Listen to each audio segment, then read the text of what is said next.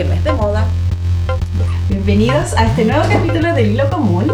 Hoy día tenemos una nueva invitada, Marcela Trujillo. Aplauso.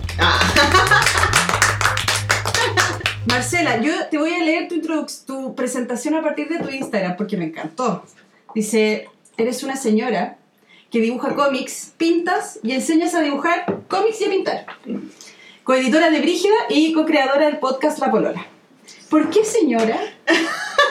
Porque cuando, em, cuando pasó lo del botón Salina, esa, esa, esa Sí. denuncia que yo hice como eh, en la radio de la mm, Natalia Valdebenito, Súbele, súbele. Sube la Radio, Súbele. claro, en el programa de ella, eh, recibí muchos correos de gente, o sea, eh, tweets de personas, y un tipo puso, ¿y quién, ¿y quién ¿Quién es eres? esta señora? No, ¿quién eres? ¿Y quién, quién es esta galla? ¿Por qué, ¿Por qué hablan de ella? Y yo le contesté, soy una señora que dibuja cómics. Y entonces mucha gente le dio mucha risa. Una amiga me llamó y me dijo, ¡ay, qué chistoso! Una señora que dibuja cómics. Y yo dije, bueno, soy una señora y dibujo cómics. O sea, no es divertido, ¿verdad? Yo lo encuentro como... como o sea, bueno, yo siempre tratando de no parecer señora. Siempre es como, Sí. "Ay, no, esa es como de vieja, es como de señora. Y yo ya tengo 49 años. O sea, soy oficialmente una señora. tengo dos hijas. O sea, soy señora, po. Y, pero uno tiene una versión a la, a la, a la, a la idea de la mujer adulta, ya no adulta, sino la señora. Sí. Claro, porque además yo creo que es por una cosa de generación Sí, que uno, las mamás eran o no sé, eran señoras. Anoche fui, a- o sea, ayer fui al mall a comprar, a mí me encanta ir al mall, a todo esto por si acaso, eh, eh, a comprarle zapatos para la graduación de mi hija. Ya. Se va a graduar de octavo. Ah, uy, qué grande. Entonces, eh, tenía que comprarse zapatos. Ella solo usa zapatillas y solo usa zapatillas Converse. De Y. A propósito que quise la ropa, entonces eh, ella así como, oh, me tengo que comprar zapatos, que lata, que lata. Ya vamos a comprar zapatos. Fuimos a la- nunca había entrado a la zapatería ella, porque son de vieja, Claro. De señora. son de señora. Entonces ya, vamos a la zapatería. Y yo, ojalá que no le guste ningún zapato acá, porque son, eran carísimos los de la zapatería. ¿cachai? Y le dije, mira, vamos a ir a la zapatería, vamos a ir a los zapatos, a las zapaterías de los de las multitiendas, que ahí Ah. tienen como un mix. Y también en H&M y en Forever 21 tenemos zapatos medio escumas, pero igual. Ya, pues, vamos, fuimos. Todas las zapaterías. No, ay, mamá, como de vieja. No, como, ay, no, como de señora. No, por favor, no, con la punta así. No, no, todo era de señora y de vieja. Y yo decía, ay, yo, yo nunca me he comprado esos zapatos. Yo soy una señora. Pero no porque no me gusten, porque no me caben, ¿cachai? Entonces, como, y ella es flaquita, tiene la patita, y digo, oye, si yo tuviera tu pata, me pondría todos esos zapatos, así, todo. Y así como, no, no, los encontré horribles, horribles. Y al final, eh, fuimos a, a las, de las multitiendas, todos horribles. Y después fuimos a H&M y se compró uno que valía como 6.990. Ah, pero bacán. Bajitos, como, Sí. de, como zapato reina, esos, pero redondo. ya. Y, y listo. Más de- Sí. Oye, Marcela, hablando. Costaron más caros los calcetines que se ponen adentro, esas medias chicas. Ah, sí, por las medias cortitas. Sí, o sea que se las, se te las traga el tiempo. Yo termino con la weá en la mitad del en el arco, así como con, con un, un Así rollito. que, no, sí, pues yo soy, yo, el, el pa- lo que pasa es que uno tiene la idea, bueno, yo tengo la idea de la señora de cuando uno es chica y cree que la señora es una cosa como, más bien, ¿sabes qué? Si lo pienso bien, es como, es ese estereotipo de señora Mm. que, a- que no es appealing, ¿cachai? Que no, Para nada. Que no, que Mm. no dan ganas de ser la señora que está ahí en la casa, que cuida a los niños, que está sola, que no tiene intereses. Oye, cuando tú, y cuando Esa tú, señora, y cuando tú yo eres nunca he querido chica, ser. y cuando tú eres chica veías a esa señora, onda, bueno, mi mamá era dueña de casa y, Ya. y, y todas sus amigas eran dueñas de casa, mis tías todas eran dueñas de casa. Y, y eran señoras porque era, ellas a los 30 años ya se vestían como con unos vestidos así, hasta el cuello, ¿cachai? El vestido típico para salir era como súper cerrado y con la manga globo así y largo, no sé, como que esa es- era como en los 80 el estilo como de la señora, era como casi de Amish, así, como Sí. tapado entero. ¿Y tú qué te gustaba cuando tú eras chica de ropa? ¿O te gustaba algo que usaba tu mamá? Yo me acuerdo que, no, nada. Eh, me acuerdo que me gustaban mucho unos zapatos que mi mamá tenía de cuando era joven. Creo que eran los zapatos de cuando se había casado y eran unos zapatos súper puntudos con un taquito así como de la hechizada. Ya. Y eran medio dorados, no, eran blancos pero como un blanco perlado así. Eran preciosos, súper bonitos. Y ella los tenía guardados y nosotras nos poníamos esos zapatos para jugar. Entonces nos quedaban grandes y ella decía, cuidado con los zapatos que se, pueden, que se pueden caer ustedes, se pueden doblar la pata.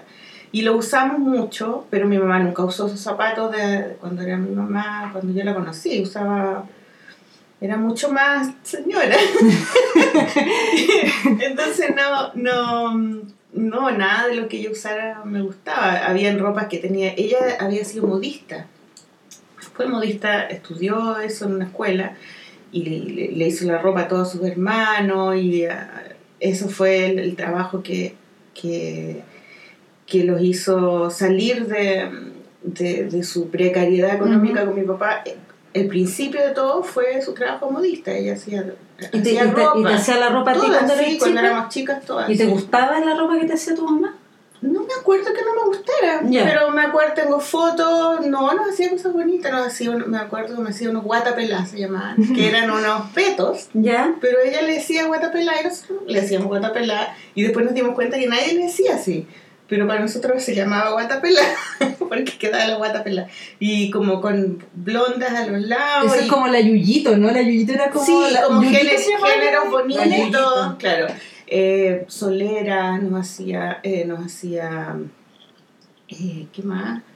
Pucha, me hacía a mí pantalones de lana cuando era muy chica. Me acuerdo haber ido al baño y haberme bajado los pantalones. Y Pero eso es como calzones de lana. calzones, pantalones, me acuerdo ropas hechas a mano, porque, eh, bueno, en esa época yo nací en 69, entonces eh, cuando yo era muy chica, mis papás tenían una situación económica muy, muy, muy básica, ¿no? Y eh, toda la ropa la hacía ella, y después cuando ya les empezó a ir bien, porque mi papá se, transformó en comerciante, y, y empezó a vender antenas y mesas para televisión, pero antes vendió eh, libros, eh, enciclopedia, Mm. lámpara, no sé. Y finalmente le dio el palo al gato y se puso a vender antenas cuando empezaron a llegar las teles. Y le empezó a ir bien y qué sé yo. Mi mamá dejó de trabajar y se hizo cargo de nosotras porque éramos chiquititas. De la Katy y de mí. Mi hermana tiene un año más que yo. Y de ahí en- en- me acuerdo que eh, primero era la ropa que me hacía ella y después ella, ella encontraba modistas. Entonces nos llevaba a las modistas, tenía una señora, fuimos a varias, ¿no? y ella nos hacía la ropa. Entonces la ropa de chicas siempre nos las hicieron. y entonces era como el mismo modelo, yo azul y la Katy rojo. ¿Y por qué tú azul? ¿Era el color que tú elegías? No, te- mi mamá lo, seguramente lo eligió, porque yo tenía el, te- el tema de que ella contaba que ella pensaba que yo iba a ser hombre, Ya. entonces como no habían, eh, no habían, eh, ¿cómo se llama esto? Ay, esas cosas que te miran la guagua. Ah, Eh, ecografía. ecografía. No habían ecografía y entonces, eh, como ella ya tenía una hija mujer, obviamente que lo ideal era que yo fuera hombre. La era La parejita, el campeón. entonces, eh, no tenía cómo saber y ella tenía, ella estaba segura que yo era hombre. Y ella creía mucho en su instinto, cree en el instinto. Cosa que yo no. No creo mucho en mi instinto. Y entonces ella estaba segura, segura, y cuando nací yo, que nací más, era un monstruo porque nací de 5 kilos, Wow. ella casi se murió y quedó la cagada en el hospital porque nadie me podía sacar. Fue todo un evento mi nacimiento y nací mujer. Entonces ella contaba esa historia y yo siempre sentía como que yo las había decepcionado porque había nacido mujer. Y parece que tenían ropa de hombre, o sea, ropa celeste, ¿cachai?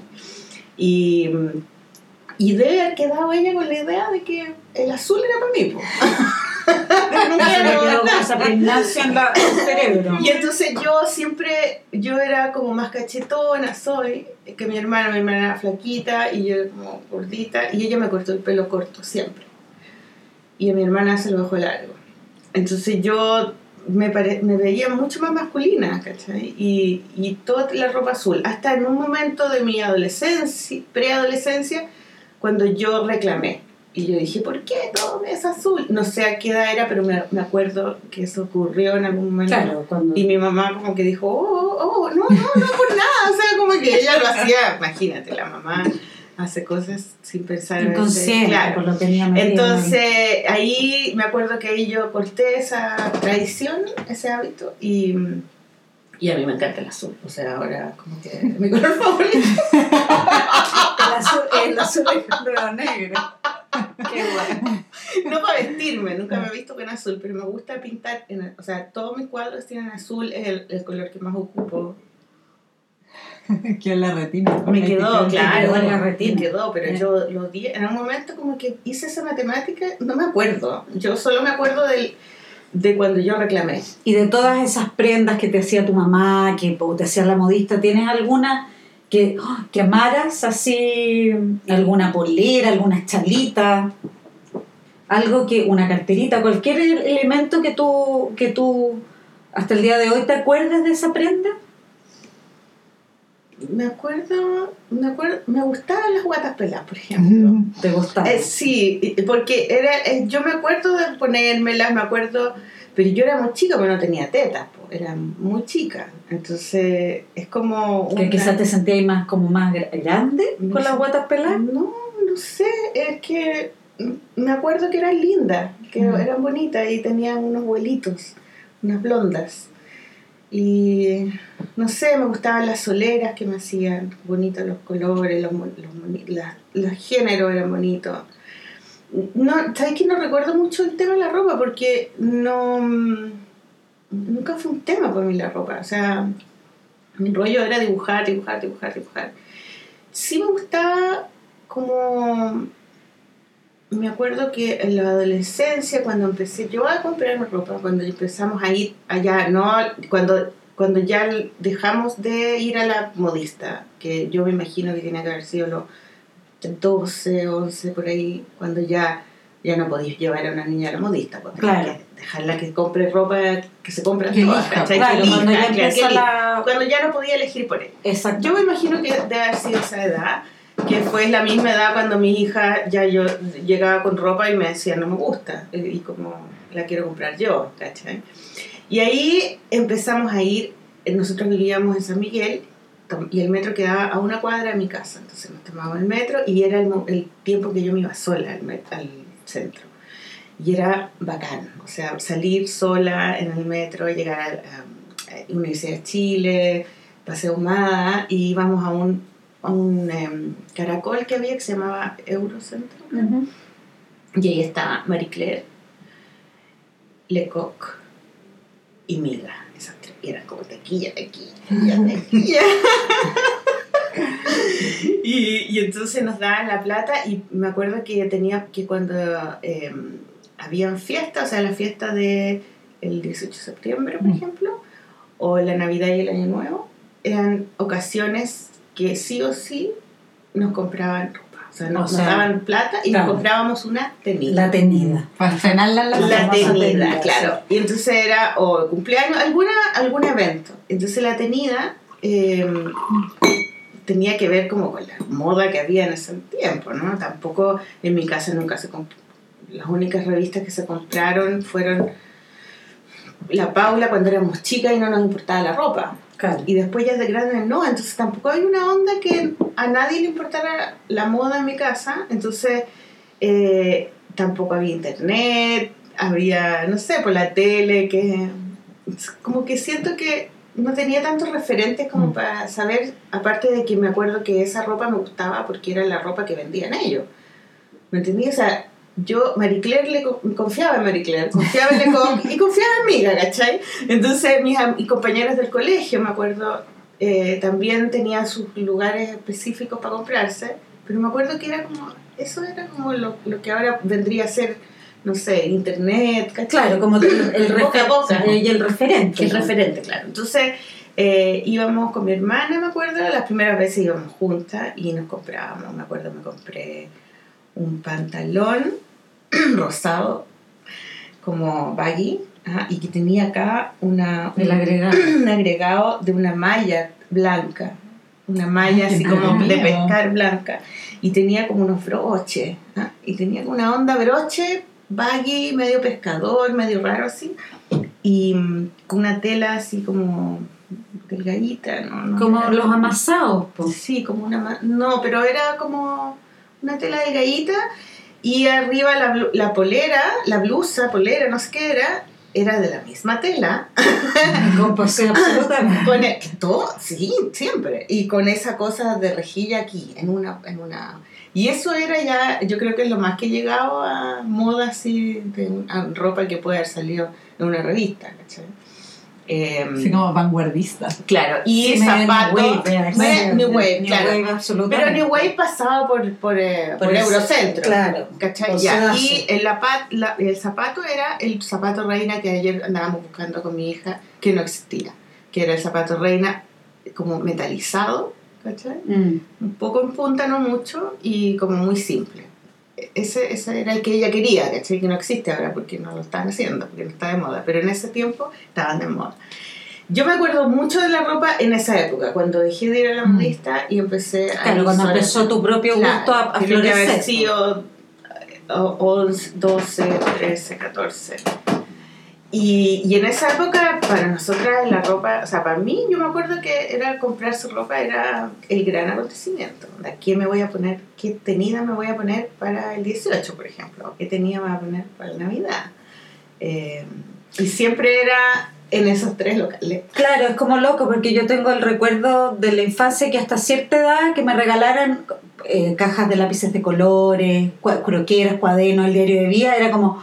Pero llegó un minuto que era como, como, yo quiero ropa, quiero que me regalen ropa o que me den la plata para comprarme la tenida. Pero para mis hijos que tienen 11, todavía la ropa es como, ropa no es No, regalo. fome. No, pues ropa es una obligación de los padres Sí, de sí, como una. Claro, pero ropa no es regalo, para ellos no es tema. Mm. Pero sí ya no dejan que yo les elija. Ropa no es regalo. ropa no es regalo. pues Entonces cuando, me- me- no sé, por la abuela le llegan con... Es como mi pololo que Como dice, me dice, la fruta no es postre, me dice.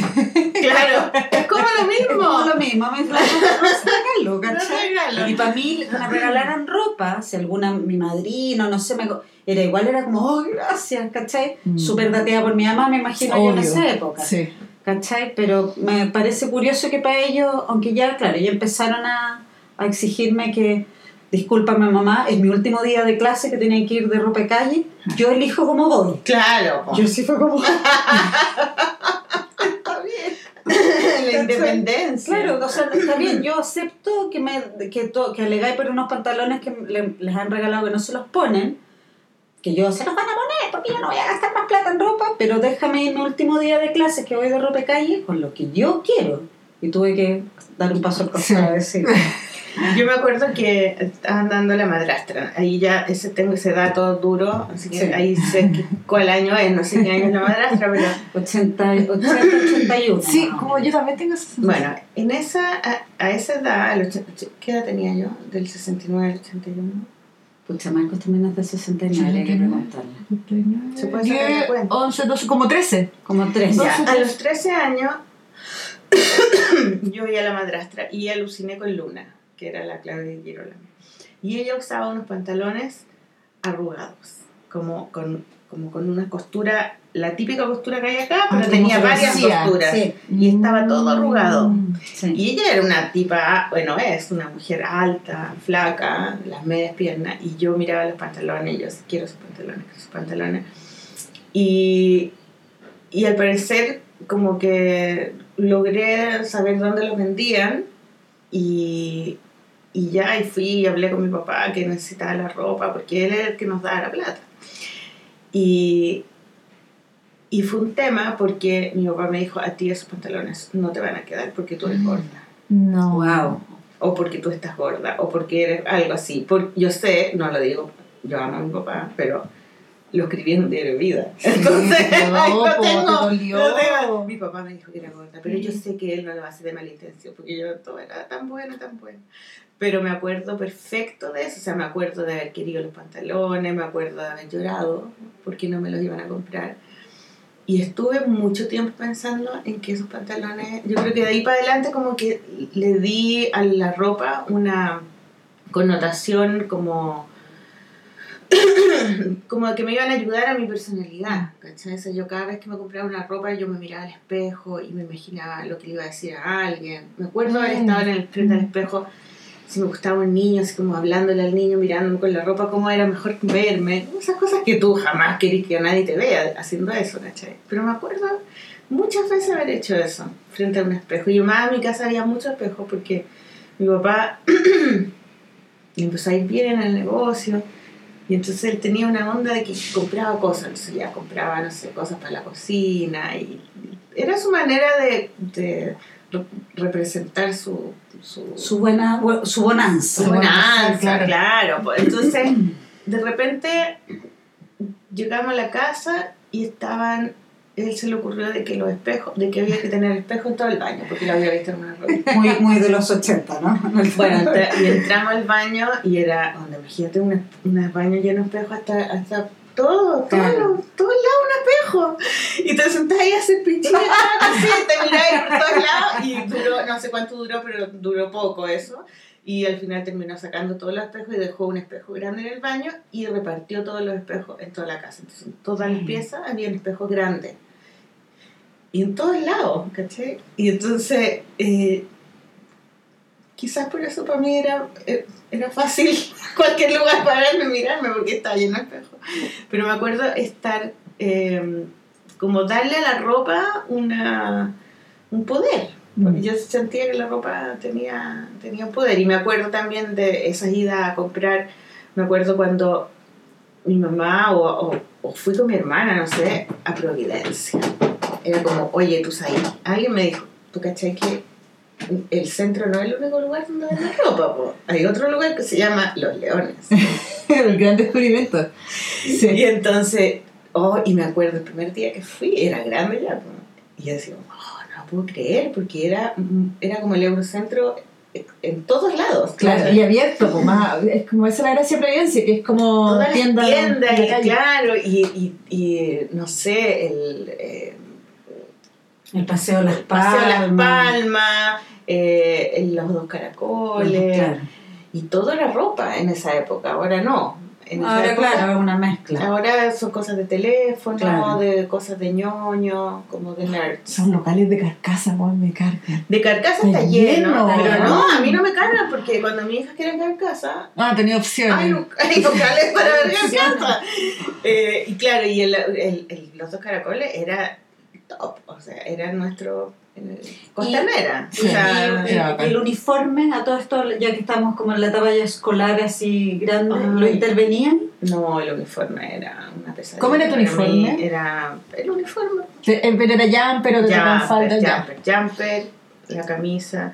Y en- siempre yo, a ver, antes de lo, de la, a ver, toda mi enseñanza básica, eh, yo me caractericé por ser muy obediente y como que siempre estaba tratando de, de demostrar que era buena y de que hacía las cosas bien, entonces era muy estudiosa. Y me acuerdo que usaba el jumper debajo de la rodilla, porque las monjas, fui, fui a cinco colegios y todos eran católicos, y las monjas siempre decían que arriba de la rodilla era como de puta, entonces debajo de la rodilla, entonces yo te- tengo una foto ahí como gansa, que- y en esa- cuando era más chica tenía unos cuellos grandes las camisas y yo no tengo cuello, entonces era como que Sí, es como asfixiante. y después me acuerdo cuando me cambié a un colegio más pituco que estaba en Providencia, el Compañía de María, que estaba en seminario en Providencia. Y ahí usaban corbata. Fue mi primer colegio con corbata y yo amaba la corbata. Y ahí también es con jumper. ¿Ese colegio? Eso es, no, que yo siempre Sí, porque. Ah, ya, después, ya. cuando yo salí del colegio, eh, yo salí en 92, ahí ya algunos colegios Ah. habían empezado a usar la falda, apareció la faldita, Ya. pero de ahí, de ahí para atrás, Yo, todo puro sí. yo cuando chica usaba falda, pero en el colegio, en el San Juan, después usábamos jumper. Pero nos dejaban usar pantalón igual. Ah, claro, yo también y, podía usar y era como flexible, al final ya, ahora creo que el uniforme es como un, un pantalón con la bolera de esas medias de. No, el jumper para nosotros era Mm. todo. Pero me acuerdo en cuando ya empecé, cuando subí, cuando empecé a usar arriba de la rodilla y, y me acuerdo cuando ya sentía que el jumper tenía que ser como más ajustado y cada vez me lo subía más y como sentir de que era de que era como un vestido, ¿cachai? Claro. Como sexy, no sé, cuando ya estaba en la ciencia media y ya estaba, ya era grande ya, ¿cachai? Ya, ahí ya no odiaba el jumper, yo lo encontraba lindo porque encontraba que podía, que se veía la rodilla y que como que Mm. pero sí, era horrible. Sí, Además que es caluroso el jumper, porque es como una coraza que te ponís. Sí. pues los hombres tienen solo camisa y Pero- una camisa sí. más esa Más capa. esa capa. Pero a mí me pasó lo mismo, el tercero o cuarto medio yo ya mi jumper lo amaba. Sí. Y me acuerdo que mi mamá me bajaba la basta. Sí, Y yo, no sé. ¿verdad? ¿Verdad? En el baño yo, porque yo no tenía ninguna exigencia con los largos, sí igual nos decían que era como, habían unas que se cuadraban con los cortos.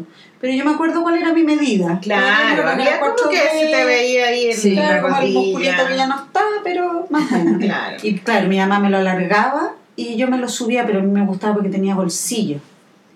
Y era como apretado, Ah. pero suelto, como... A mí me encantaba como yo me veía con jumper. Yo quería mucho mi jumper, la verdad. Pero además había que ponerse eh, el delantal. ah, no, yo no sé Yo delantal. tenía que usar delantal y, yo de grande ya no usaba. y el delantal eh, eh, lo comprábamos, o sea, en, en marzo íbamos a comprar los uniformes ahí en Avenida Mata, había un lugar donde vendían uniformes, compraban todo y a mí me gustaba ir a comprar mi uniforme. A mi hermana no le gustaba, a mí me gustaba, me acuerdo. Que alguna vez lo discutimos, haciendo yo quiero ir porque me quiero comprar mi uniforme, mis zapatos, esos zapatos plumas, que eran muy taquilla. yo usé- cuando más chica, más chica, usé unos zapatos que eran horribles porque yo tenía el pie plano, tengo el pie plano, y entonces me llevaron a una, ortopedia. una ortopedia y me pusieron esa plantilla como con una- un, como un cototo ahí de cuero y le- se lo tenía que poner a los zapatos, entonces para que le cupiera el zapato tenía que ser un zapato grande. Ah, claro. Entonces yo tenía que usar unos bototos horribles, horribles, horribles. Y los usé, siempre usé porque yo tenía preplano. Pero no te sirvió además. No, nunca, es que no sirve por No, no eso. sirve. No sirvió No. nada. Y después ya cuando pude comprarme mis zapatos lindos de cualquier manera, yo amaba eso porque ya no tenía que usar los bototos.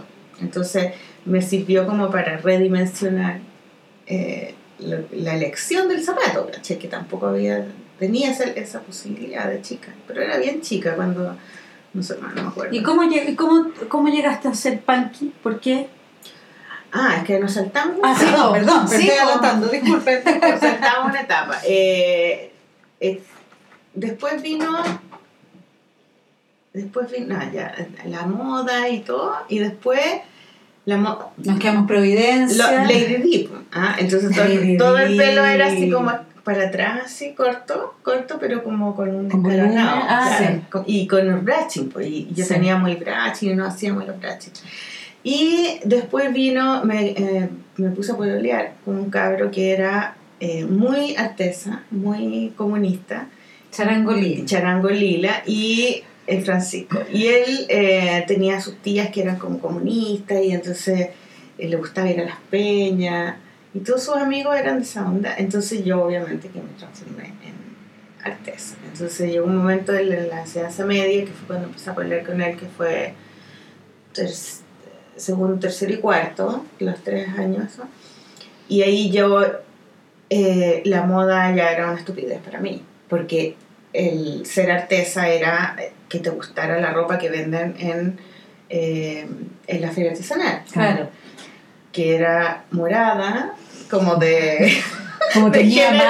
mano. Sí, pues la Te llaman Felicita a- Lucía, de un sí. género como amasado, Sí, sí, po. como arrugado. Sí.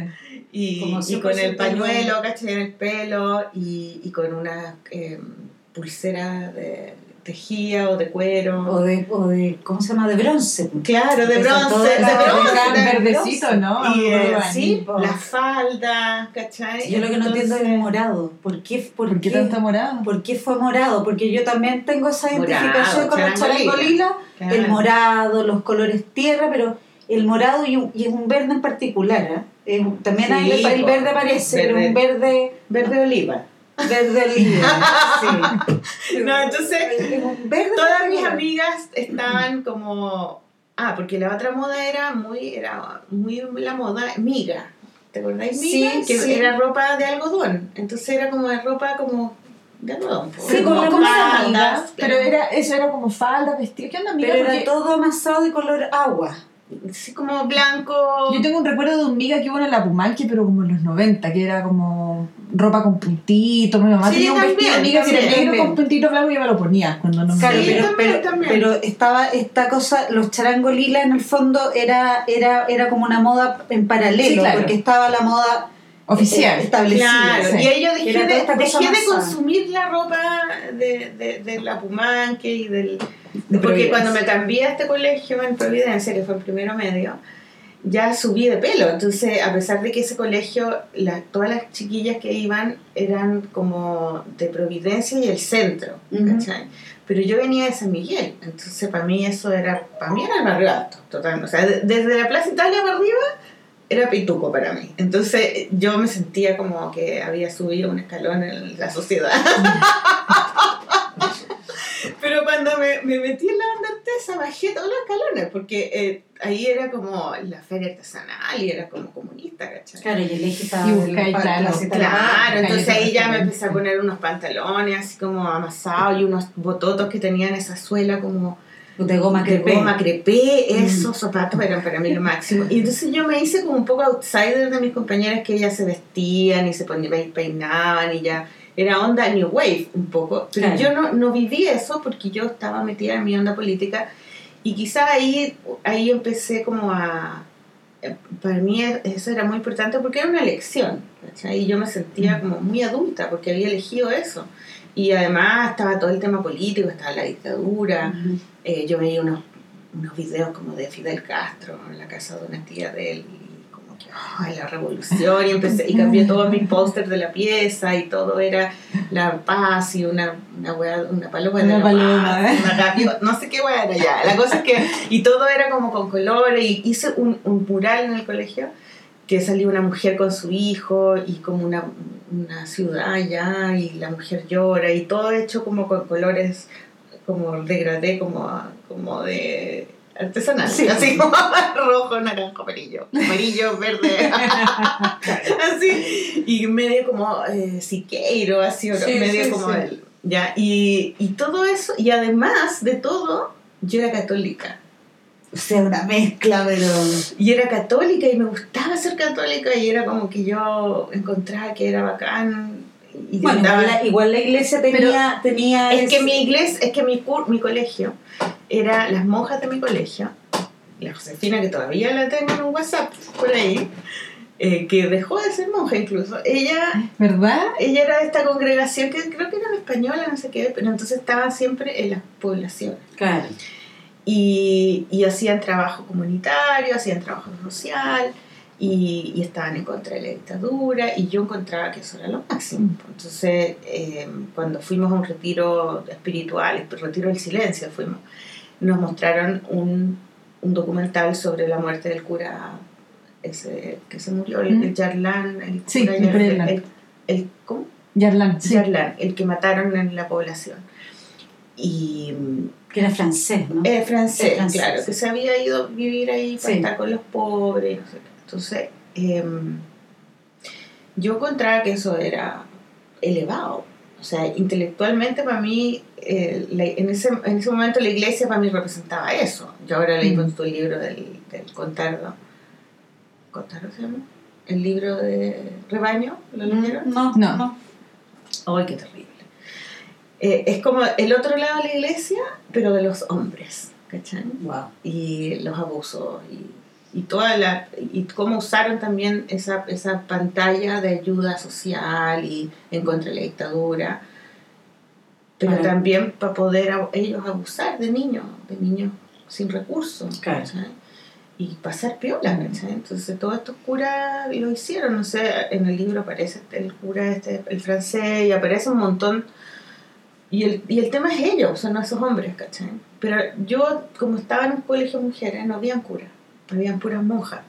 Entonces yo siempre viví como la religión desde el lado de una mujer, po, que es como la sirvienta, ¿cachai? El Claro. servil de Sí, Dios, pues, la servil de todo. también. Y el cura como, oh, viene el cura, y todos como, oh. Claro. Entonces ellas siempre son sirvientes y, y- y yo sentía que eso tenía que ver con mi con mis ideas políticas, de ser buena, de, ser, de luchar por el bien y la justicia. Y yo tenía unas cosas como los ideales ¿no? Mm. muy grandes y, y me gustaba la diferencia que había entre mis ideales y los ideales de mis compañeras, que a ellas les gustaba, ponte tú, no sé, porque se compraban los cassettes de los grupos de moda, no sé, en ese momento se hizo famoso Michael Jackson, eh, Cindy Lauper, Madonna, y mis compañeras tenían esos CD, los bailamos en la fiesta, pero yo no, porque yo, yo escuchaba a Silvio Rodríguez, y escuchaba a Digimani, y Kira Payún, Santiago de los Tres, entonces yo de alguna manera me sentía distinta Mm. Y un poco superior porque encontraba que lo que yo estaba pensando era más noble, ¿cachai? Y Claro. eso era como superficial. Claro, la y estaba ahí como analizando lo que estaba Sí, pasando. yo me sentía todo. como muy inteligente, bueno. Hasta que este cabro me pateó, en- cuando entré a la universidad a estudiar arte, yo llegué allá y, y eran todos artesas, pero eran artesas o New Wave, eran como los dos grupos. ¿cachai? Y había gente normal, que no estaba ninguno, ¿cachai? Pero todos eran, eh, les gustaba pintar, entonces ya, ya, ya es- habían escogido esa carrera, ya eran raras, pues igual, sea como sea. O sea, como lo que O sea, se ya, es diferente. Sí, ya. ella era Sí. diferente. Entonces, eh, pero yo llegué y yo llegué súper disfrazada de, De de artesa. claro, con los pañuelos y todo el bolso tejido a mano, el morral y toda la cosa. Y resulta que este cabro en, en mayo me pateó a abrir por ahí. Entonces al principio, y yo quedé como botada porque sentí que todo el, el universo que yo había eh, Construido. construido tenía que ver con él.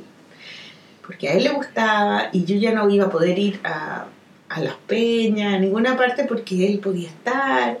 La cosa es que se me derrumbó todo y me hice amiga de un compañero, el Cristóbal, que eh, era New Wave. ¿ya? Y él era más pictuco, él vivía en... eh, donde está el colegio de las niñas, en eh, Brown Norte. Ya.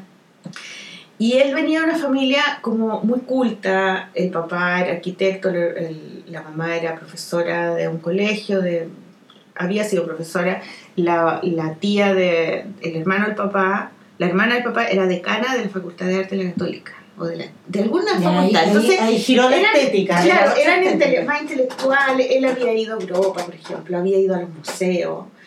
Había, toda su infancia fue a exposiciones de arte, a inauguraciones. Yo no sabía lo que era. Yo, nunca, yo había ido al Museo de Bellas Artes y en mi casa no se hablaba de arte. No era tema, ¿cachai?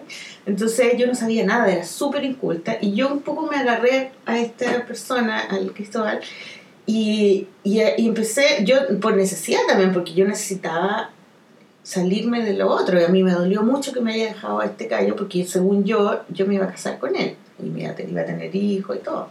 Y este gallo estaba ni ahí, o sea, que se metió con una hermina, la dejó embarazada. Ah. Y fue como muy fuerte, entonces como que yo tuve que cambiar todo, ¿no? Y, y encontré en él y en sus amigos como algo interesante. Él era, él- le encantaba el arte y me empezó a enseñar, ¿no? Pero también él era, tenía un grupo de rock, de rock underground. Y él andaba con el pelo cortito, ¿no? Tenía los pelitos así medio de cure. Y entonces un día me dijo, oye, ¿y te corto el pelo? Ah, ¿Y tú seguías, tú seguías ya tabiada de, o Sí. ya había, te no, no, no, no, seguías no, demorado? no, porque ese era mi... Yo era así, pues, yo era así. Y eh, yo no tomaba, yo no fumaba, nada, nada, nada, nada, nada. Y, era, y había sido católica. Ya, ya eso ya estaba, se había suavizado porque Sí. el último año en el colegio eh, me había hecho amiga de una niña que su papá era escritor y eh, ella era muy inteligente y me empezó a contar todas las cosas que había hecho la iglesia eh, para en la Edad Media, la Inquisición, la Inquisición y claro. todo, y que tenían en plata y que el- eh, como que me empecé a Ah. fijar en eso. Igual es interesante porque lo que vas contando de tu relato aparecen personajes, tu, esta amiga, el pololo, de personas que han tenido corriendo una, Sí, una cortinita. Entonces claro. el primero fue encontrarte con todo este mundo político la- y después fue esta niña que te, ¿cachai? Que Es que parece que todos te fueron corriendo como las cortinitas de los Sí, ojos. porque yo siento que la gente tiene ese, o sea, uno es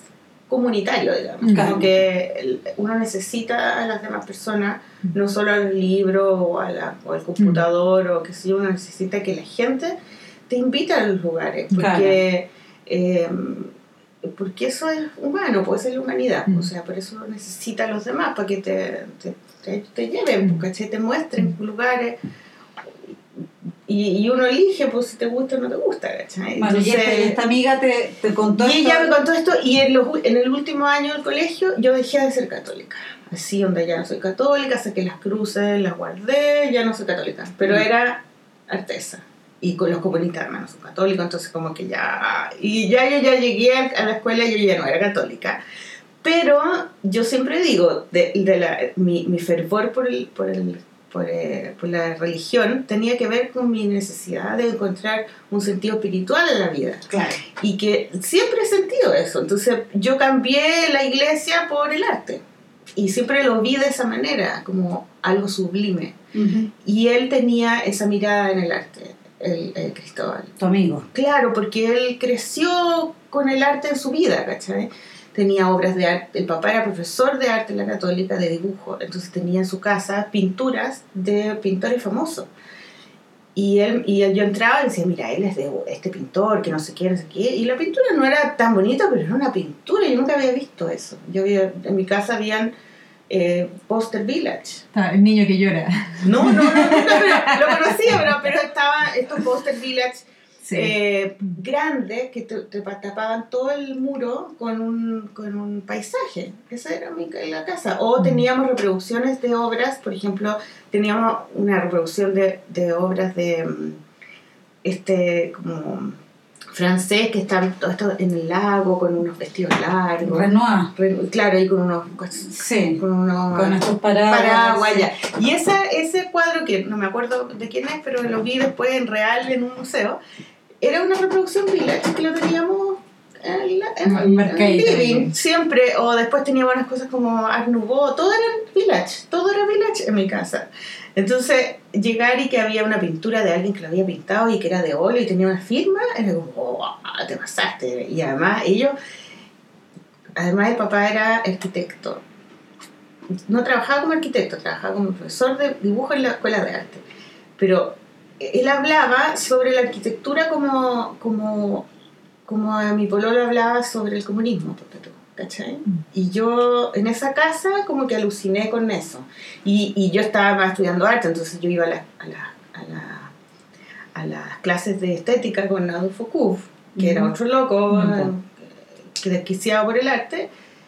Y, y él como que yo dije, ah, no, esto, esto, esto es mi religión, ¿cachai? Claro. O sea, Me consagro a esto. Claro, entonces la ropa asociada a mi amigo era eh, el New Wave, pero New Wave como negro, ¿cachai? Todo de negro, así como ropa usada negra y eh, masculino total, ¿no? Y, y con su pelito cortito. Entonces él me dice un día, ay, córtate el pelo, así el pelo tenía. Yo lo tenía corto, pero como chascón, Ya. se ponía unos pañuelos, me acuerdo.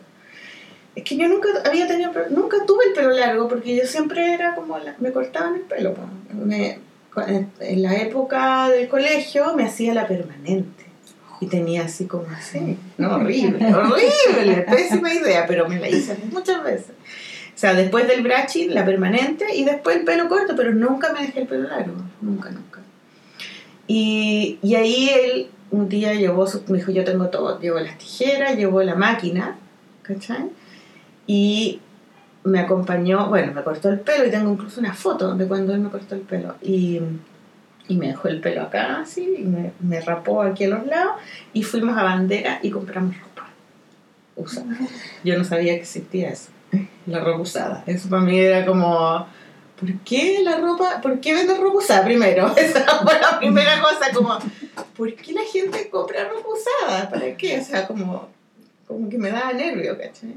Pero yo fui a comprar ropa usada porque yo quería comprarme ropa que no vendían. No vendían ropa negra, no vendían ropa chora de esas. No, todo era como a la moda y todo era colores pasteles. Claro, pues el Estaba negro de- siempre está asociado al funeral. Claro, al funeral. Entonces las niñas se ponían, o sea, el pelo de las mujeres en esa época era largo, crespo, ¿no? bien crespo, y con una con una La chasquilla. la chasquilla como así Con como laca. sí, Con laca. Sí. Entonces, y de hecho, eh, mi herma- salimos en una foto familiar con mi hermana con esa chasquilla y yo punk. ¿Y tu hermana no, no, no estéticamente era otro mundo? No, mi hermana mayor era se vestía como era la moda, po. Ya. la moda y y yo y yo ya antes de ser punk yo era artesa, entonces tampoco estaba No, tampoco, entonces y antes tampoco porque como que tenía un look es como mi pelo corto, no sé, pero mira, hay algo que me acordé que es loco, pero yo fui me acuerdo que una vez tenían, a ver qué edad tenía, 13, 14 años, y me compré una minifalda de jeans. Y mi papá se enojó. Y me dijo, pero ¿cómo andas con eso? Mira qué corta. Y yo así como... Y mi hermana jamás se compró minifalda, pero yo encontraba que era lo máximo. Así como que, era- que se vieron todas las piernas, era encontraba máximo. Y, y él se enojó, que yo me había comprado la minifalda y como, bueno, pero la tuve y me, sal- me acuerdo que salgo en una foto con la minifalda que fue el día que él me retó. Yo tenía pelo corto, usaba lente además. Yo, no- yo me encontraba fea, completamente.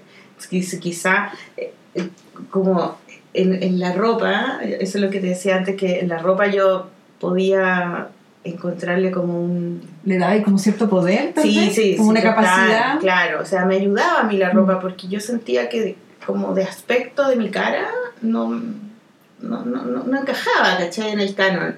Además usaba lentes, los lentes. O sea, te los encargo, los lentes eran horribles. Eran como mis lentes botella y unos marcos feos, así horribles. Y yo usé lente de contacto a los 14 años recién. Mm. Entonces, desde los 9 hasta los 11, hasta los 14, lentes. Y cachetón, el pelo corto.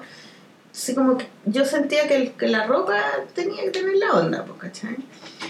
Y bueno, y después cuando me, me compré esta ropa, no toda era negra, entonces me compré ropa que, que era como antigua, más así como de los años 60, y la teñí. Entonces compré anilina. Y bueno, mi papá, mi mamá se dio cuenta de todo este cambio, pero, pero fue bastante drástico. ¿ah? No, no- eh, primero me dejó el Francisco y empecé a comprarme ropa. Y cada vez era más desastrosa mi ropa, como unos chaquetones horribles, como de mi mamá decía, pero esa ropa es como de un homeless. Y tu como, mamá, tu mamá modista más encima, po. Sí, po, con su, claro, mi mamá siempre criterio. siempre se vistió bien y siempre estaba como con las uñas pintadas y tenía eh, eh, siempre iba a la peluquería ella siempre se veía bien ¿cachai? entonces A pesar eh, de ser señora. Sí sí Era sí. una señora. Porque porque Señora. era señora, po. porque era señora con Justamente. Claro, pero es que hay otras señoras que se dejan estar. no no nada mi mamá jamás. Pero para mí ¿cachai? señora igual... Ah, ya, no, Sí. yo con los no, no, los ella no, no era una vieja fea, Sí, no, era linda, mi mamá es linda y, y siempre fue muy linda, entonces tenía los ojos un poquito claros y como la nariz como finita y, y muy preocupada de no comer, eh, tomar, ella tomaba sacarina. O sea, no exist- nadie tomaba sacarina, ella tomaba sacarina. Todavía no puede, no puede comer azúcar porque como que no. Y siempre preocupada y me acuerdo que un tiempo fue, eh, subí de peso porque tenía, porque empezó a tomar esas pastillas para de hormona. Cuando ya Cuando le dio la menopausia, la le llegó muy joven y, y a ella no le gustaba estar así, subir de peso y entonces yo empecé a, transformarme como en una loca por diosera que andaba con una ropa así toda desastrosa y, y, y eso me acuerdo que a ella le, le provocaba. Claro, me acuerdo que una vez me botó una chaqueta. Tenía una chaqueta. perder de Ya, yo, yo te- me, saqué una, me compré una chaqueta, no, tenía una chaqueta antigua de jeans y le corté las mangas, pero le dejé como la, La hilachita. la hilacha, porque Claro. esa era la onda, la hilacha. Y le corté incluso unos hoyos, porque así para que se viera Sí, más porque mal. en esa época también empezó, yo que era un poco más chica, también era todo con los hoyos, po. Como ahora, Como ahora. Sí, como ahora. ¿Cachai? Y yo deshilachaba los blines Claro. y mi mamá me decía, pero ¿por qué haces Claro, y le ponía ahí como un imperdible. Bueno, Sí. la cosa es que de repente no estaba la chaqueta y mi mamá me dijo, yo te la boté porque esa cosa, odié, así que te juro. Y ahí cada vez más desastrosa. Oye, todo esto es la etapa en que estás en la universidad. Yo estaba estudiando arte, claro. Y en algún momento mi mamá como que ya eh, se rindió y me ayudó un día a teñir la ropa. Pero estabas enojada que por eso cada vez te fuiste dentro de este look negro y el rapado, esta cosa que tú fuiste, tú, tú misma dices, desastrando, era porque queríais decir Yo- algo. sí, obvio, o sea, ¿Está ahí mira, mi amigo, mi amigo que era el New Wave, ¿cachai? Tenía un grupo de rock y todo era como muy irónico, ¿no? Y como que la gente era estúpida y todo. Esa era la onda de la New Wave, donde Sí, son ¿no? todos los hueones menos Claro. nosotros que somos súper choros que leímos. No, leían, no sé. Y Cristóbal fue muy importante para mí porque él leía mucho y yo le- me gustaba leer, pero no tenía cultura, o sea, leía lo que me daban en el colegio, me acuerdo que leí Carrie una vez y casi me morí, como que esta es lo máximo. Eh, y leía cosas que había, mi papá siempre tuvo libros en la casa, entonces yo leí mucho, pero encontré que él tenía como un gusto, entonces decía, no, mira, Whitman es lo máximo, porque no sé qué, ya, ay, yo leía eso. Eh, no, Salinger, porque Salinger, no sé qué, ya leía Salinger, no, Kerouac, no, los Beatnik, ya Mm. todo, me lo leía todo, y yo íbamos juntos al San Diego y comprábamos libros de eso. Y creo que fue ahí que con mi papá tuvimos como un acercamiento de nuevo, porque como que yo me empecé a salir de la estética y de la ideología de mi familia eh, cuando me hice punk, pero antes también, cuando era como Claro. también estaba un poco fuera, ¿cachai? Pero la literatura fue algo que me reconcilió un poco con mi papá, porque me acuerdo haber ido yo punk y el papá normal, digamos, a la feria del libro que le hacían en el Parque Forestal. Sí. Y porque yo quería comprar libros de Bukowski. Y él me los compró. O sea, me acuerdo haber ido con él y, y compremos, compramos, bueno, ahora mi- después mi papá se hizo fanático de Bukowski, después, después, mucho después. Pero yo le- leía Nice Nin, Henry Miller, y me empecé a, a- a- a cultivar, ¿cachai? Mm. Como intelectualmente, pero a odiar a todo el mundo, o sea, todos son estúpidos, la, la sociedad, la familia, to- los deberes, el consumismo. ¿cachai? Lo que importa es el rock y la literatura y el arte, y yo estudiaba arte, entonces, ¿qué voy a hacer yo? Y, y como yo, no sé, pues soy, le pongo color, ¿cachai? Y Sería intensa. sí, intensa, pero más que intensa es como que creo. Sí, te convencía. Yo creo, o sea, tengo fe Mm. y la fe para mí es importante. Yo creo y como que me gusta algo y me meto ahí hasta Mm. las patas y creo y me transformo en una como oradora de eso, ¿cachai? Claro. Más que ir a ver cómo es y todo, no, sino como que me quiero, me quiero como apropiar de eso y además vestirme de eso y que sea yo, ¿cachai? Y no sé si será, bueno, ahora estoy la psicóloga y entiendo todo eso, ¿cachai? De, de, de cómo yo he construido mi personaje, ¿cachai? Porque en ese momento no me, no me daba cuenta, yo, yo lo hacía nomás, ¿cachai? Y, y de ahí, y ahí empezó, y ahí te puedo contestar tu pregunta de por qué fui punk, porque Cristóbal no era punk, Cristóbal era New Wave y era de una familia como relativamente cuica, así como si quería, y mm, educada y todo. Y ellos te- eh, hacían su performance y de hecho una vez me acuerdo que estábamos carreteando y el Tatán, que era el bajista del grupo, dijo, oye, la otra vez fuimos y hablaban como así, viste que los New Wave hablan como así.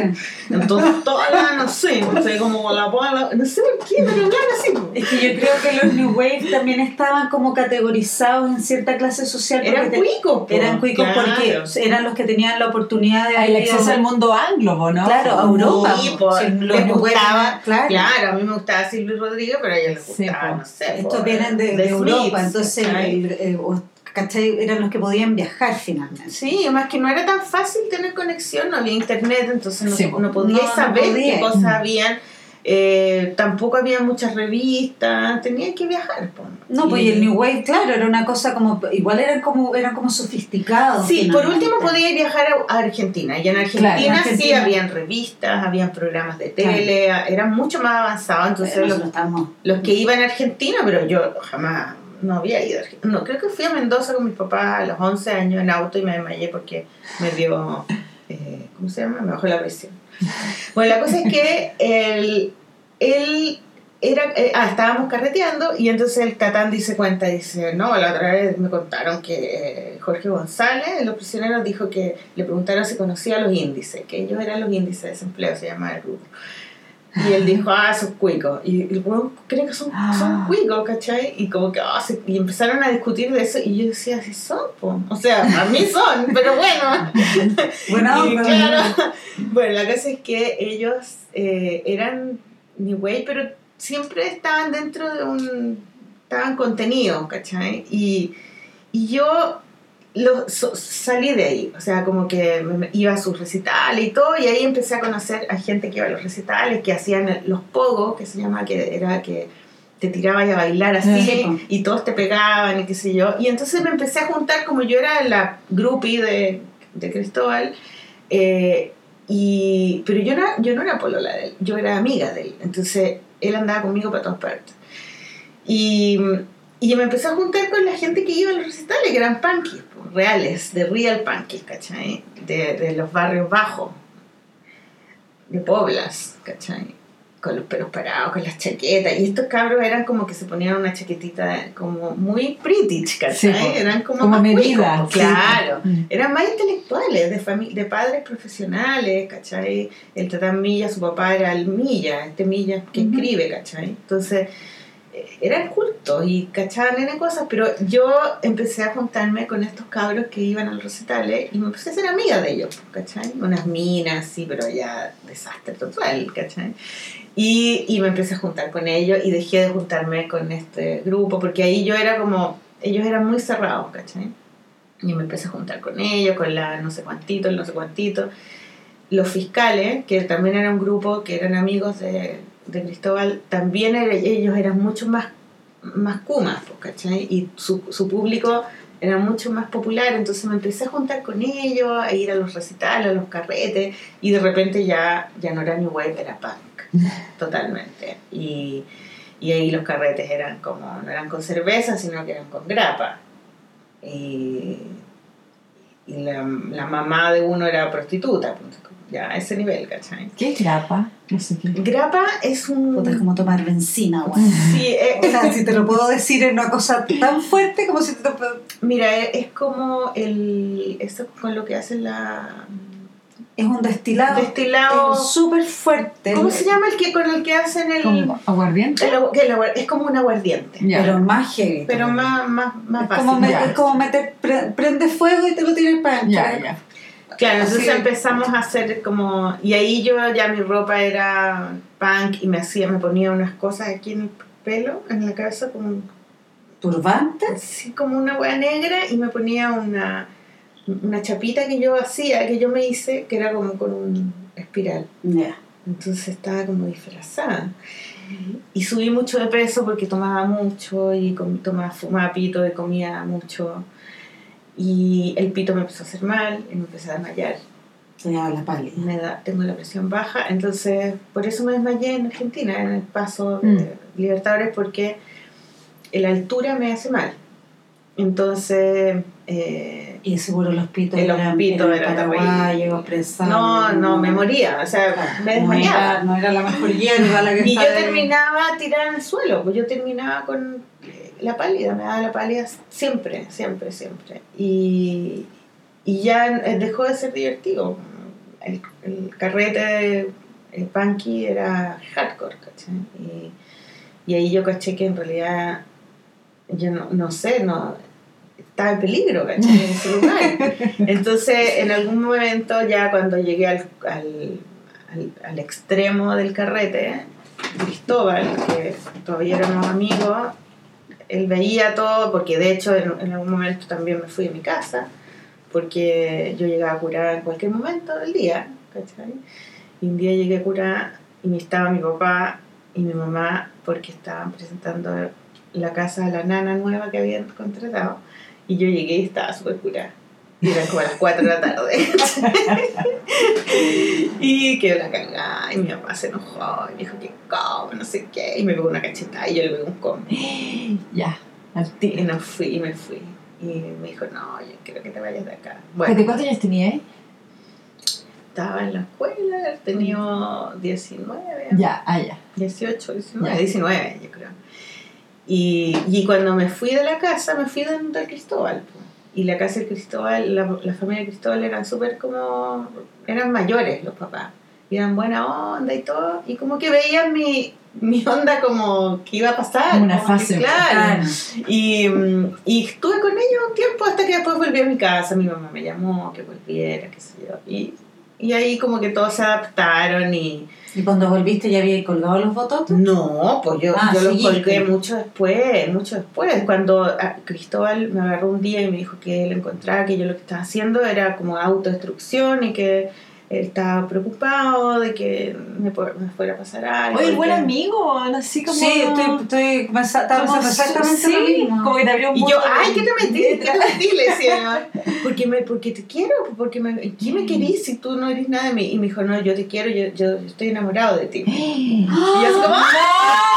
Y yo lo único que quería, lo único que quería era que me quisieran, ¿cachai? Ese era Pero a ti rollo. pero, ay, pero a ti te gustaba o era porque siempre has dicho que era tu amigo, pero en algún minuto te gustó. Sí, ¿O yo- pensabas no, que no sí, me gustaba. De hecho, cuando estábamos cuando empezamos a salir juntos, cuando empezamos a, cuando me cortó el pelo y todo, yo pensaba que estábamos pinchando.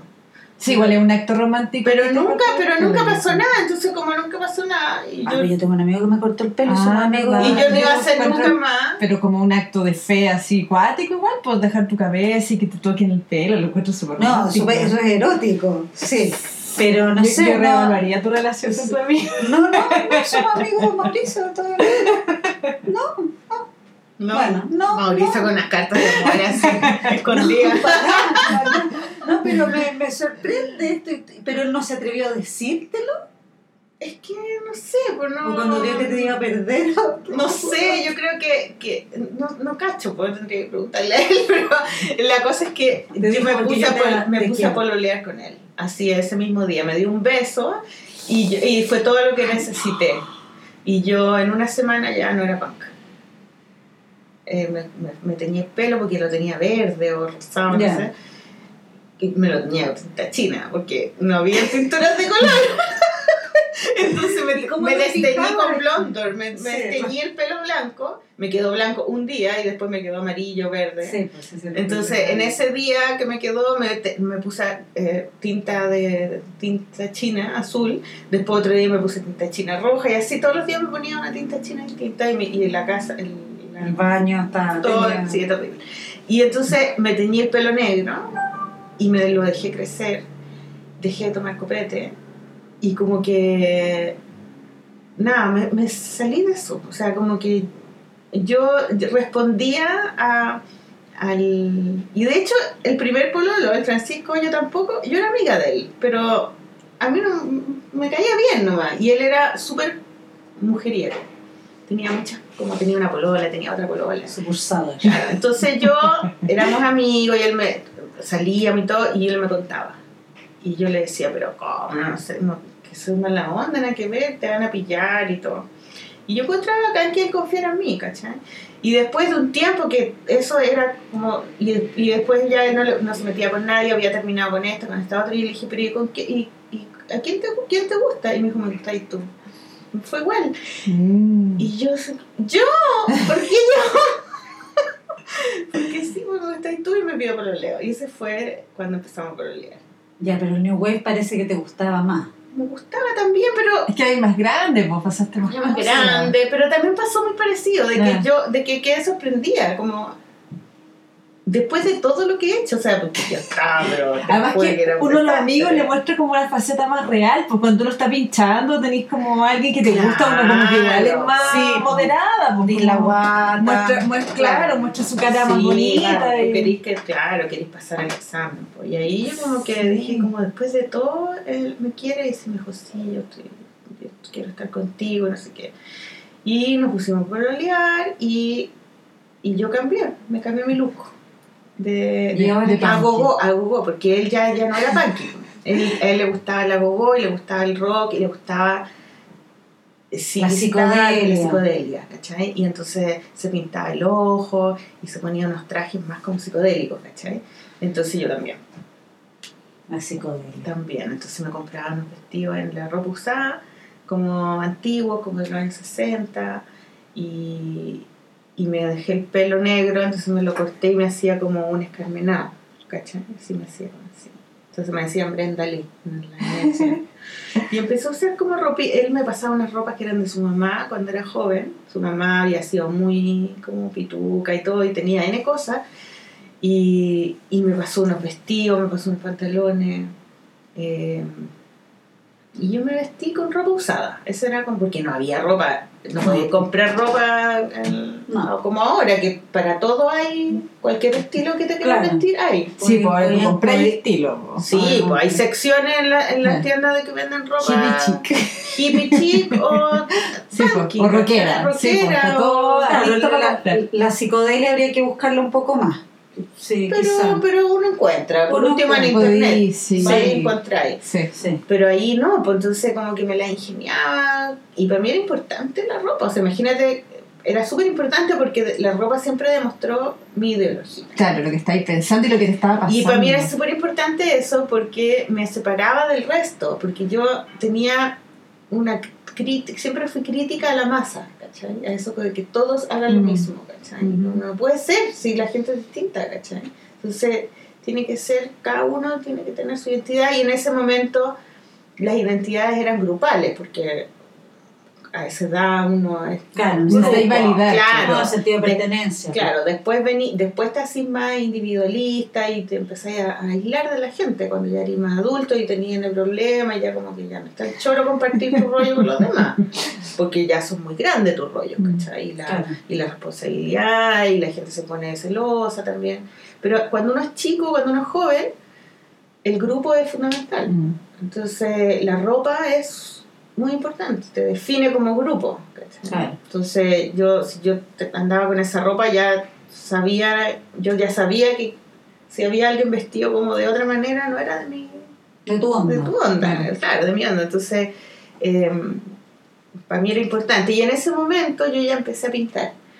Y me empecé a meter ya en el tema, bueno, primero al principio fue como esa onda de psicodélica, pero después de un tiempo ya como que se desvaneció y al, eh, eh, Cristóbal se fue de, de la escuela y quería estudiar música, entonces se salió de ahí, se acabó su grupo y él ya se empezó a vestir normal y empezó a ser como más hippie porque le gustaban los animales y era como muy normal, entonces yo también. ¿no?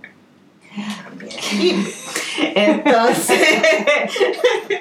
y, y ahí yo empecé a pintar y empecé a, a tener mi, empecé a armar mi, mi, mi, mi obra, ¿cachai? Como mi manera de pintar, mi, me empezaron a gustar artistas, eh, me empecé a comprar libros, ¿cachai? Y, y me empezó a ir bien con la pintura. Entonces hacían una exposición en la escuela de pintores, así que estaban todos saliendo y me invitaban. Yo era, estaba en tercero, por ejemplo. Entonces yo empecé a exponer súper chica y empecé a vender chica. Entonces vendía una pintura a alguien que le gustó y con esa plata nos íbamos con el Cristóbal de viaje, cuando tú, ¿cachai?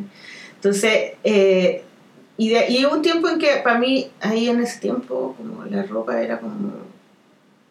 me daba igual, la verdad. Como que hubo un momento en que se transformó todo muy neutro. Claro, y te concentraste en tu Y mi propuesta. tema era mi, pro- claro, creación. mi creación y todo. Y, y eso duró tres años, porque con el Cristóbal duramos tres años hasta que yo, yo terminé esa relación porque él era muy depresi- depresivo. Entonces nos fuimos a vivir juntos. Bueno, él me sacó de mi Mm. casa, además, que fue bacán porque eh, es cuando te inde- independizas. O sea, fue tu pareja. Sí, bueno, ¿Tu Francisco también fue mi pareja. Eh. Tuve varias parejas. Tuve varios. Cristóbal no fue el último, fueron varios más. Mm. Que, que duraron hartos años, Mm. ¿cachai?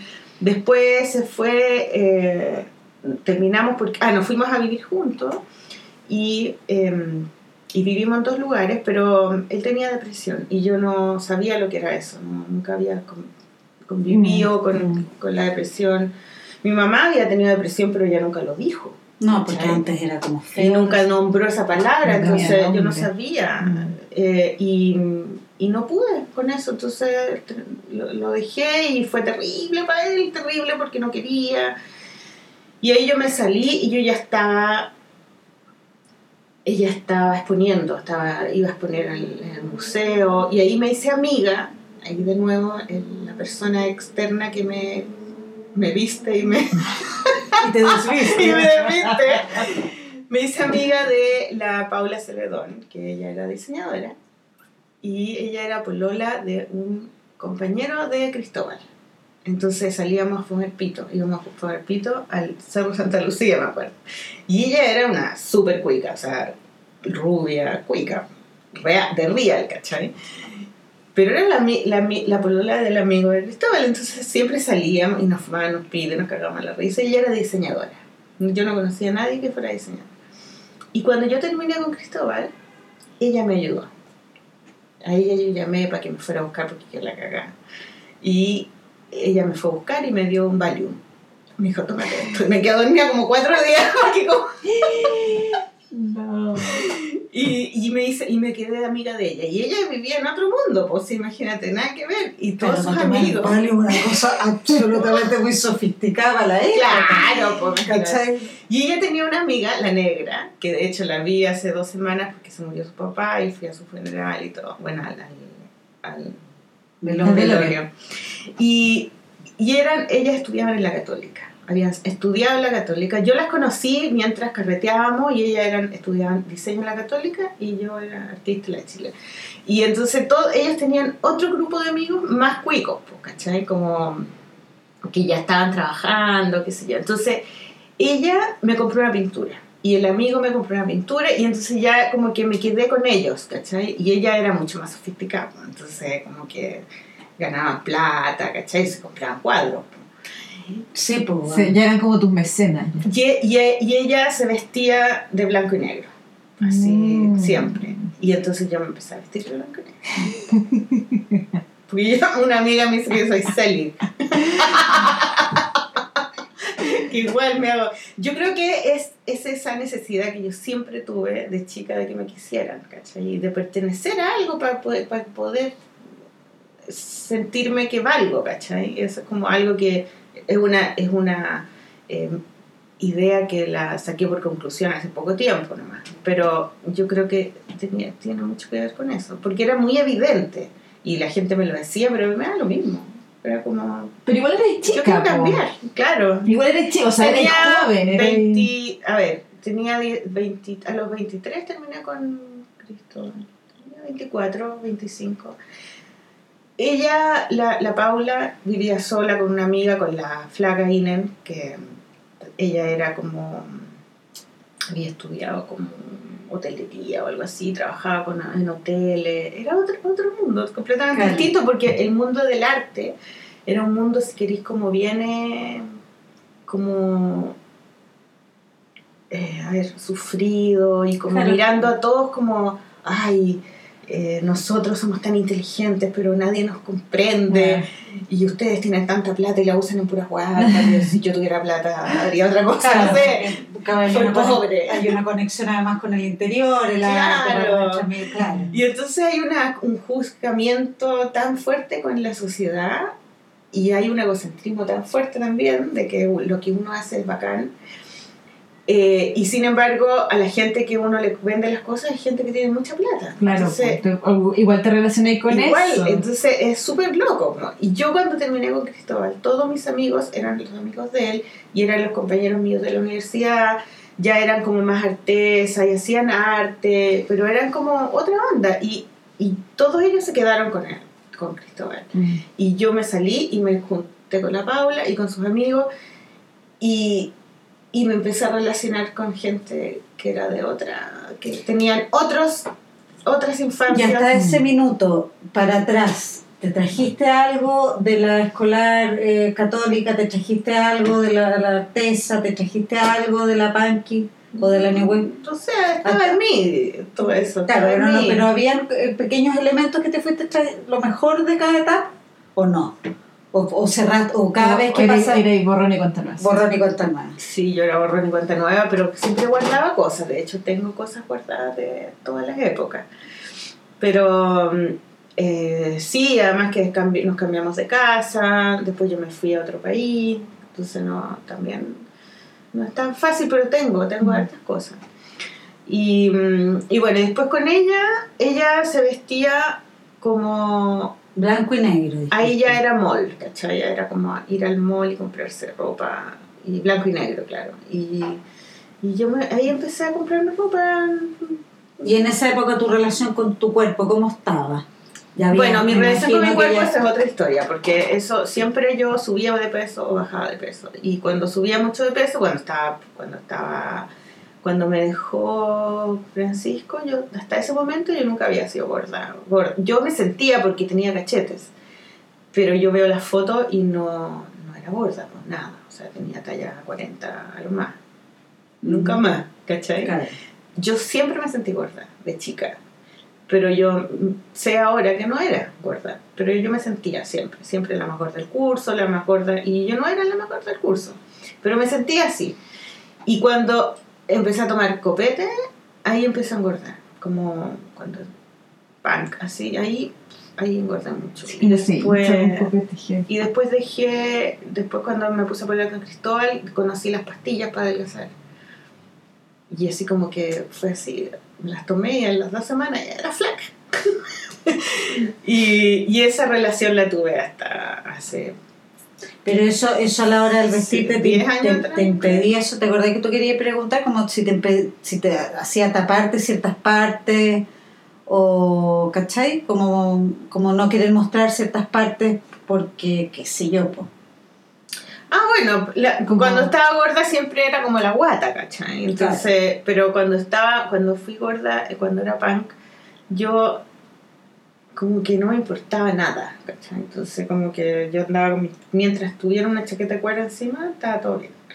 Y, y- y no me, no sé, no me importaba. Incluso tenía, tenía relaciones sexuales y no me... No tenía, No no, me acuerdo. Me acuerdo que sí, sentía que estaba gorda, pero yo adelgacé cuando me puse a pelear con Cristóbal. Porque como que ya no iba a ser como, como que mi cuerpo era importante ahora. Entonces ahí empecé a Pero, tomar pero en el fondo se fue un poco más porque era como dejar el exceso y como Claro, dejaste los te metiste en el arte más, te concentraste Claro, en eso, como claro. que redirigiste tu atención. Claro, y se empezó a ver en mi cuerpo también. Claro. Entonces después, eh, cuando terminé con él, yo después volví a engordar con él. Y, y después volví a hacer esa dieta con las pastillas y todo eso. Y es que eso, eso me, me, me persiguió por años. O sea, como yo sabía que existía, yo no le decía a nadie, tenía unos doctores tránsfugos que me daban esas pastillas. Y, y cada vez que volvía a subir, me tomaba las pastillas y bajaba de peso. Y hasta que una vez me enfermé, me dio anemia, que no comía nada. Estaba flaca, flaca, flaca, flaca. ¿Esas pastillas te inhiben el apetito? ¿Qué onda? Es una anfeta, po. No. droga. Sí, pues, Es anfeta, te, te, te sube la te tienen una pelota, la pelota así, pero Se te- No te da hambre. no te da nada de hambre, No. no, comí. Y andáis muy a- arriba de la pelota. Claro, y yo en esa época carreteaba N y todo. Entonces, eh, cuando, cuando estaba con la Paula, en ese, en, ese, en ese círculo de personas les importaba mucho ser flaco. O sea, ahí, ahí me di cuenta que eran Era, un- distintos. era un, era un valor. Era un valor, o sea, no podía ser gorda. Y yo estaba súper consciente de eso y yo estaba siempre tomando pastillas, me acuerdo. O sea, tomaba una, después tomaba otra.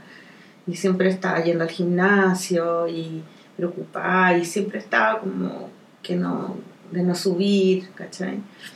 Y porque tomaba N copete igual, ellos eran carreteados, súper buenos para el carrete. Pero, mm, pero les importaba mucho. eh, incluso se recomendaban pastillas, ¿cachai? Unas pastillas que te tomabas para que te para que te, sal- te salía como el pipí con grasa, igual que la caca con, con aceite, que te, que te ayudaban a, a absorber, ¿no? ¿cómo era? Como las grasas. Ya. Entonces sí, si te comía, a procesarla. entonces te comía ahí una bistec y te tomabas antes la pastilla para que eso Ay, qué loco. así. Y eso era no. Todos hacían. O Pero sea, si no te acordáis una época, bueno, Es que me acuerdo- unos hongos No, también que no. eran que yo me tomaba unas aguas, porque en No. un periodo que subí un poco de peso me tomaba unas aguas. O sea, en esa época yo nunca pensé de que, de que eh, mi- nunca le puse ojo a que yo tenía mucha tendencia a engordar, ¿cachai? Simplemente yo sabía que yo engordaba muy fácil, entonces cuando estaba gorda y no me cruzar el pantalón, tenía que ir al doctor y que me dieran pastillas. Nunca me lo cuesti- cuestioné de que era, no era sano, no existía para mí Mm. lo sano o lo no sano, era como no quiero estar gorda o quiero estar gorda, Claro. me entendí eso. Y, mm, y después yo estuve con ellos como, ah, me puse a pololear ahí con un tipo que era muy cuico, porque estaba metida ahí en ese mundo, eh, el Pablo, Pablo García. Y, y él era economista. Y él se iba a vivir a Estados Unidos. Y por eso me fui yo a vivir. Mm, ¿Te fuiste con él? No, pues antes, que yo me Ah, fuera, ya. antes de que yo me fuera, él terminó conmigo. Ya. Pero yo Pero, el plan lo hice porque quería estar cerca de él. claro. Quería estar cerca de él. Y él era como el pololo. Con él duré muy poco, pero, pero él era completamente distinto a Cristóbal y al otro. Era como un tipo así, era economista, quería ganar plata, eh, quería ser ministro. Yo le decía, de- el ministro, le decía a mi amiga, me llamó el ministro. Capaz que sea ministro por algún momento. O sea, trabaja en el gobierno, de hecho. con- trabajaba con la Bachelet y todo. Y se fue al MIT, después se fue a Washington. Es como no sé qué del Banco Central. Ah, ya súper claro su, claro, su objetivo de vida. y, mm, pero yo era la loca, pues yo era la que carreteaba, la que tenía amigos buenos para el artista, claro. Y yo me engrupí con que iba a estar con él y todo, pero él se fue para allá y el tiro tenía otra polola y se acabó todo. Pero yo armé mi plan de irme a, vivir a Nueva York para estar cerca de él. Por eso lo armé. Después ya yo me engrupí de que quería irme yo, pero ese fue el inicio, ¿cachai? Y después, nada, pues no, me fui, terminamos, al año después me fui. Vendí mi pintura y todo, y me fui a Nueva York en el, en el en 96, en julio del 96. 96.